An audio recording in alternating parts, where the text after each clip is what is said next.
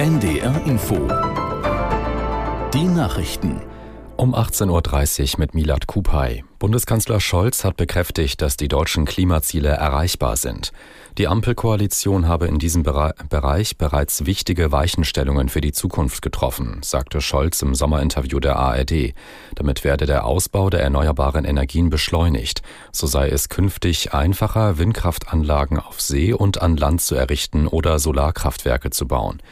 Die Bundesregierung habe außerdem bereits jetzt schon ein Gesetz vorbereitet, das die Planungen für das endgültige Stromnetz in Deutschland im Jahr 2045 vorantreibe, so Scholz.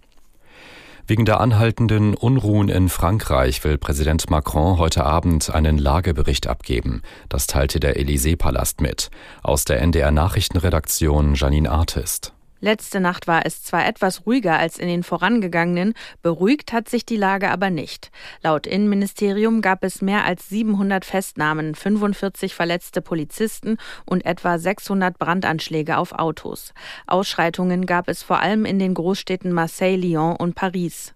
Auslöser des gewaltsamen Protests war ein Vorfall am Dienstagabend. Bei einer Verkehrskontrolle hatte ein Polizist einen 17 Jahre alten Jugendlichen algerischer Abstammung erschossen. Gegen den Beamten wird wegen des Verdachts der vorsätzlichen Tötung ermittelt.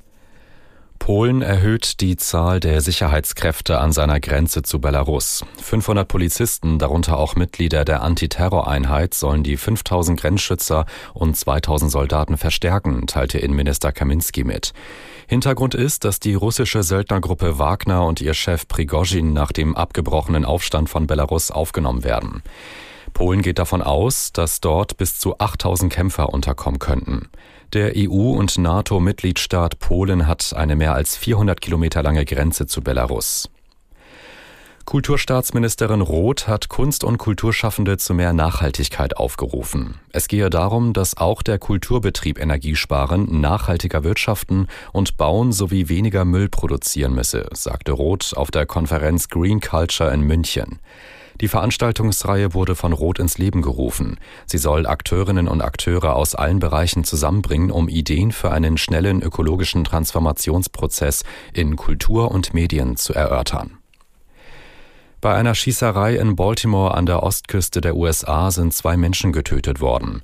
Wie die Polizei mitteilte, starb eine 18-Jährige noch am Ort des Geschehens, ein 20-Jähriger erlag demnach später im Krankenhaus seinen schweren Verletzungen.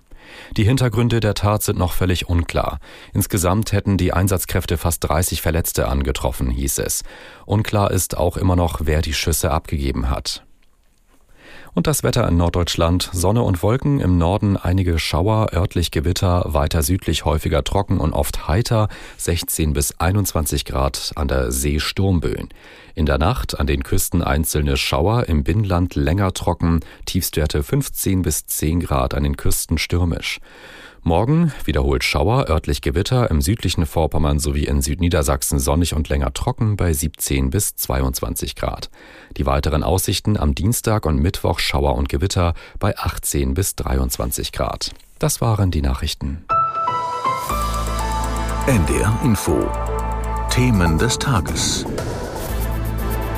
Heute ist Sonntag, der 2. Juli. Am Mikrofon ist Tim Krohn. Ich wünsche Ihnen einen schönen guten Abend. Der Kanzler im ARD Sommerinterview. Wie Olaf Scholz die Ampelpolitik der vergangenen Wochen erklärt und wie unsere Kollegen im ARD Hauptstadtstudio diesen Auftritt des Kanzlers bewerten, all das erfahren Sie hier. Die Lage in Frankreich, der Ingeborg-Bachmann-Preis in Klagenfurt und die deutschen U21-Handballer im WM-Finale – das sind die weiteren Themen in dieser knappen halben Stunde. Nun aber zu Olaf Scholz. Der Bundeskanzler hat sich an diesem Nachmittag im ARD-Sommerinterview den Fragen meiner Kollegin Tina Hassel gestellt. Der Zeitpunkt für dieses Gespräch erscheint wohl überlegt, denn in der kommenden Woche soll ja der Bundestag über das sogenannte Heizungsgesetz entscheiden. Danach geht das Parlament dann in die Sommerpause. Die Ampelparteien hängen im Umfragetief. Vor allem die Koalitionspartner FDP und Grüne scheinen sich ja längst im Dauerstreit